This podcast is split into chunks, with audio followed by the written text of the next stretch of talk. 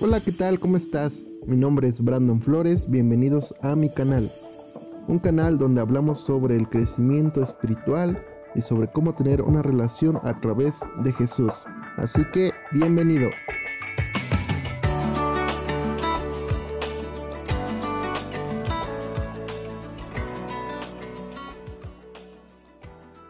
Hola, ¿qué tal? Espero que se encuentren súper bien. Bienvenidos a este nuevo episodio y antes de entrar al tema directamente, porque sé que a muchos les llamó la atención, y antes de entrar a este tema eh, un poco controversial y delicado, quiero agradecer mucho a Dios por la vida de los varones de la iglesia, que es el Salvador. Ah, apenas nos reunimos, nuestro primer evento, hicimos una carne asada en el locotal es un parque, un zoológico. Y, y vieran qué emocionado estoy por todo lo que Dios está comenzando a hacer en sus vidas. Jugamos, comimos hasta llenarnos. Y fue un momento súper padre y agradezco a Dios por cada uno de ellos. A todos los que asistieron. Eh, a Dios por permitirme estar eh, encargado de este grupo. Y sin más, esta semana terminamos eh, la serie Amando sin control. Y estoy contento porque en este tiempo he podido disfrutar y ver qué es el matrimonio, no tanto a lo que he vivido en este tiempo, sino estudiando a través de la palabra de Dios y viendo cómo Dios es bueno con mi esposa y con mi hijo. Y y estando estudiando le preguntaba a un amigo, le decía, oye, ¿puedes dar este tema? Y él me decía, se me hace un poco difícil, es muy controversial. Así que lo había dejado para el último. Y ahora es, ¿un cristiano puede divorciarse? ¿O un cristiano se puede divorciar?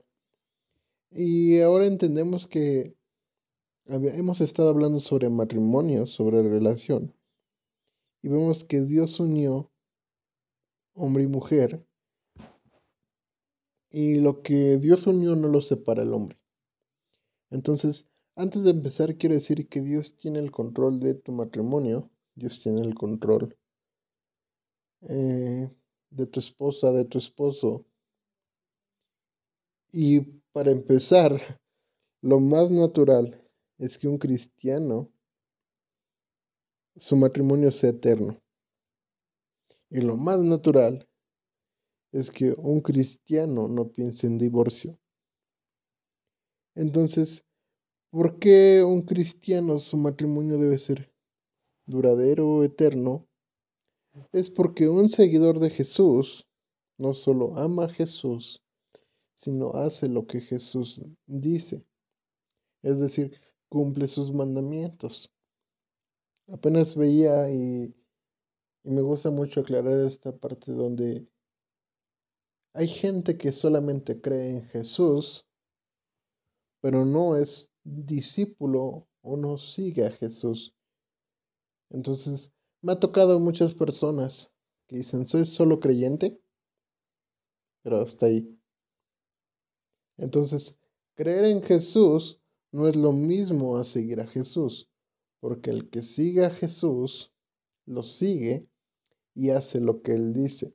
hay una parte cuando dice, toma tu cruz y sígueme.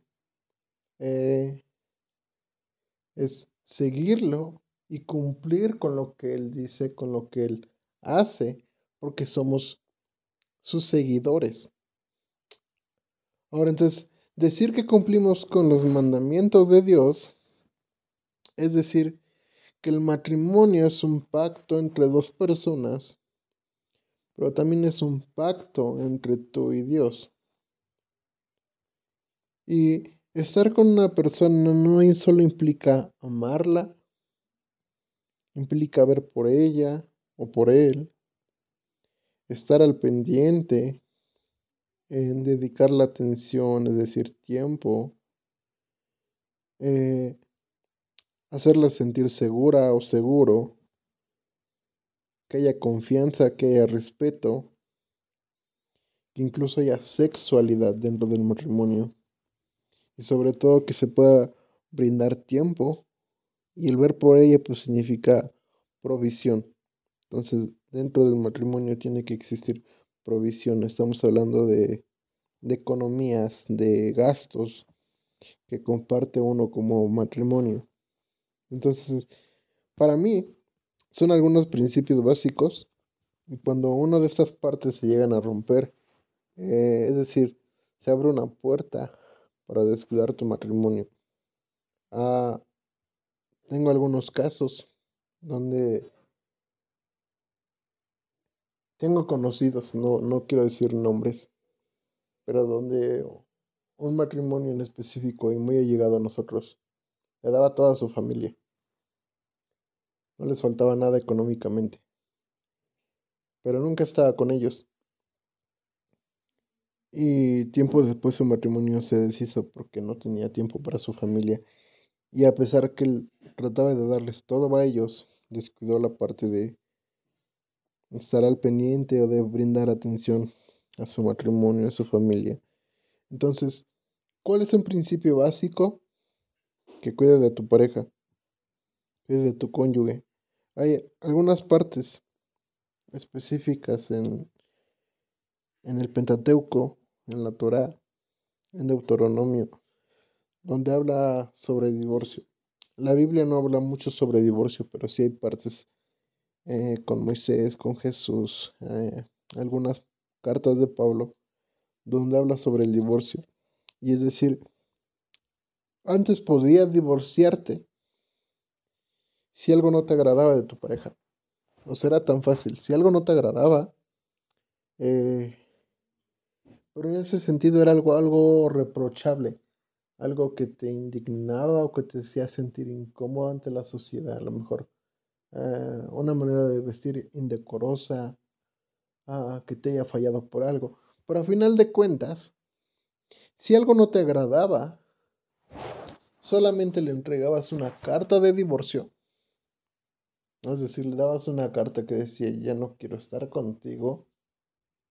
Y te podías divorciar. O sea, suena muy fácil, ¿no? Le dabas una carta. Dice que le dejaba a la mujer. Le entregaba a su familia. Y le echaba de su casa. Se oye súper feo. Se oye horrible. Pero en la antigüedad, el divorcio ah, así como pintan las cosas, no era tan serio. Y es decir, yo lo asemejo más hoy en día a que la gente se junta. Y creo que ya lo he dicho en episodios anteriores. Pero era así, si no te gusta algo, pues sabes que no funciona, no nos vamos a casar y se separan. ¿Sabes cómo que me suena? Como que te sales de tu casa, te empiezan a buscar tus padres, tus amigos de la secundaria, Dejas todo por el amor de tu vida. Te baja el cielo y las estrellas, te promete que vivirás con él, que serán felices para siempre. Y creo que hay memes en cualquier red social donde te vas, ni siquiera tienen una estufa y un colchón en el suelo. O sea, me doy a entender.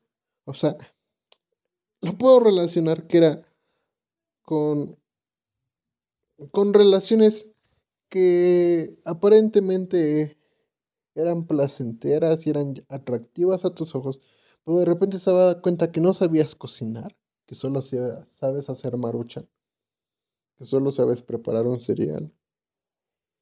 Y de repente te deja y te regresa y has dejado a tu familia, todo lo que tienes, por nada, o sea, esa es historia de la Rosa de Guadalupe. sé que estamos hablando en un podcast, pero me suena algo así. Así me suena el juntarse. Entonces, ah, en esta ley era las leyes de Moisés, pero hay que entender algo que eran leyes humanas. O sea, no era la voluntad de Dios. Porque la voluntad de Dios, según Génesis, fue, creó varón y hembra y los bendijo. Y dijo, multiplíquense, llenar la tierra y la bendición estaba sobre estas dos personas, donde Dios tiene y tenía el control sobre él, sobre ella, y los matrimonios perduraban. Y, y esa es la idea principal sobre el matrimonio. Y llega un momento donde algunas personas quieren tentar a Jesús para decir si va a decir algo sabio y le preguntan, ¿qué opinas acerca del, del matrimonio? Y le cita esta parte del Deuteronomio donde decía, antes si no querías, entregaban cartas de divorcio y podía divorciarte. Pero Jesús dice, es por su duro corazón que lo hacían de esta forma. Mas no es el plan principal de Dios, porque el plan principal de Dios es que un hombre y una mujer duren hasta que la muerte los separe. Si hay una forma en que tú te puedas divorciar es que pueda llegar la muerte antes. Ahora, ¿un seguidor de Jesús puede divorciarse? Para mí es depende. Porque si alguien ama y sigue a Jesús, difícilmente es que pueda divorciarse. Si Dios está en tu matrimonio, no puedes engañar ni mentir a tu esposa. Si Dios está en tu matrimonio, esposas, no puede haber secretos. Esposos, tiene que haber confianza, tiene que haber lealtad, tiene que haber fidelidad. Porque Dios está en tu matrimonio. Acuérdate que no solamente hiciste un pacto con tu esposa, con tu esposo, sino que has hecho un pacto con Dios de que vas a amar y respetar a la persona y estarás con ella si es que la muerte llega primero. Esposos, seamos maduros en nuestra manera de pensar. Esposas, escojan esposos con carácter, que tengan control, que tengan dominio. Esposas, satisfagan a sus esposos porque sonará eh, un poco loco, pero incluso el sexo dentro del matrimonio es una clave importante porque es donde solamente tú puedes estar con tu esposa en la intimidad. Y no hay alguien más que desee tu cuerpo que nada más tu esposo y tu esposa. Así que esposos, amen los cuerpos de sus esposas. Hay una parte en que dice el viejo Salomón. Esposo, deleítate en el cuerpo de tu esposa, para que no tengas que ver otros cuerpos que no sea de tu mujer. Entonces, ¿qué es lo más recomendable? Y mi deseo es que nadie pase por el proceso del divorcio. Pero si es que hay un divorcio, implica demasiadas cosas porque no solo es doloroso para la pareja, a años de estar juntos, momentos y temporadas, sino que ahora hay gente que los rodea, hay familias, hay hijos que también sufren de por medio. Pero para mí, si se pueden divorciar, es solo bajo un término, que es la infidelidad. Para mí no hay otra forma que puedas divorciarte si no es por infidelidad. Si el hombre o la mujer han sido infiel, pues es válido. Y creo que ante los ojos de Dios es válido. Eh, el matrimonio es sagrado. Incluso hay una parte en Malaquía donde dice, yo al Señor odio el divorcio. Por eso guarda tu corazón y no le seas infiel a tu esposa. Entonces, el Señor incluso odia el divorcio porque Dios ama la unidad. Pero todo, todo pecado es tentador. Hay que reconocer que el pecado es tentador ante los ojos del hombre. Y muchas veces creemos que es valiente es querer demostrar qué tanto podemos aguantar y qué tanto podemos soportar las pruebas y las adversidades. Pero en ocasiones es de valientes poder huir a la tentación. Me gusta mucho la historia de José, José el soñador. Ah, conocemos la historia donde sus hermanos lo venden. se lo llevan a Egipto. Trabaja en la casa de Potifar. La esposa de Potifar le echa ojos a José, le hace ojitos.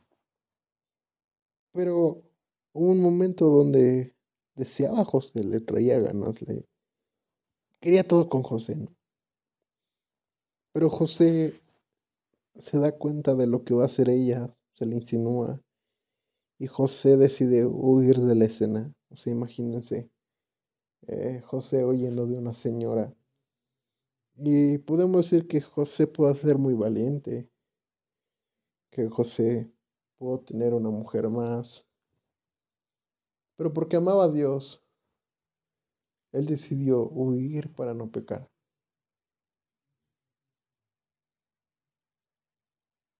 Y, y creo que es válido en ocasiones huir a la tentación. Y no me refiero al huir, sino para no enfrentarla, sino para no caer en pecado, no caer en tentación. Y, y es preferible huir del pecado que estar hundido y no poder salir de él. Lamentablemente muchas parejas se separan porque no se entienden. Muchas parejas deciden separarse por recursos económicos, porque no hay tiempo, por descuidos, incluso por intimidad, por infidelidad. Y es doloroso ver sociedades y matrimonios destrozarse por infidelidad, por dinero, por mentiras, porque no hay confianza. Y ahora los jóvenes dudan del matrimonio por una mala experiencia de un vecino, de un tío, de un padre. Y creen que el matrimonio no existe. Para más, déjame decirte que en el corazón de Dios el matrimonio es sagrado. Amado, déjame decirte que aunque parezca que tu matrimonio no está funcionando, que parezca que no va a durar, que hay problemas, déjame decirte una vez más que Dios es la respuesta a tu matrimonio, porque tú no tienes el control de tu matrimonio, sino es Dios quien tiene el control de él. Es Dios que te unió a una pareja, es Dios que decidió unirte, es el plan de Dios que un hombre y una mujer estén juntos hasta que la muerte los separe o hasta que Cristo venga. Y es Dios el único que puede restaurar y es Dios el único que puede llenarte de amor y es Dios el que puede sanar y romper orgullos. Dios quien puede comprenderte a ti como esposo, como esposa. Y Él es el único que tiene la respuesta a cada uno de los problemas. Pero muchas veces parece que el orgullo es más grande que el amor que se juraron. Y apenas platicaba con un amigo, decidimos hacer un trabajo, fui a su casa y comenzamos a hacer el trabajo y creo que duramos como media hora, 40 minutos, creo fue mucho haciendo el trabajo. Y él no, él no es muy acercado a Dios. Pero comenzamos a hablar de Dios, no sé por qué salió el tema. Y nos quedamos hablando hasta las 2 de la mañana en su, en su cocina, hablando sobre Dios. Y créeme que lo aprecio mucho. y, y fue un tiempo increíble. Él le contaba a Anita, wow, Estoy platicando con mi amigo hasta las 2 de la mañana de Dios. Y creo que hay tiempos donde las cosas no son forzosas, sino que se dan por sí solas, porque Dios tiene una respuesta para todo. Y déjame decirte, esposo, que no dejes de luchar por tu esposa, por tu amada. Rompe con el orgullo, rompe con el ideal machista. Esposas luchen por sus esposos, Enamórenlos cada día más.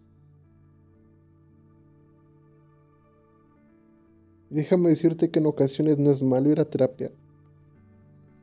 Si es necesario ir a terapia, vayan a terapia juntos. Que ambos estén de acuerdo en todo. Y no dejen que la llama del amor se apague. Y si hay alguien aquí que le está pasando mal en tu matrimonio, déjame decirte que Dios es el que te unió.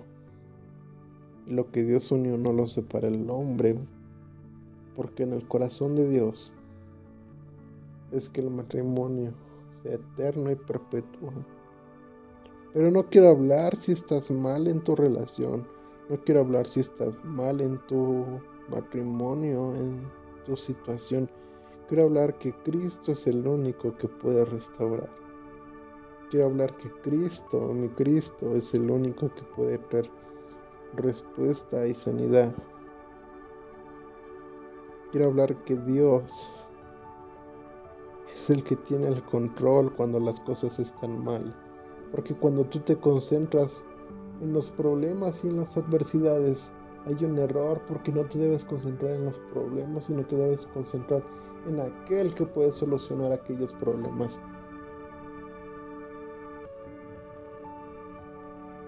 Amado Dios tiene el control. Y quiero que te quedas hoy con esta parte, no te quedes con que un cristiano puede divorciarse, sino que Dios tiene el control.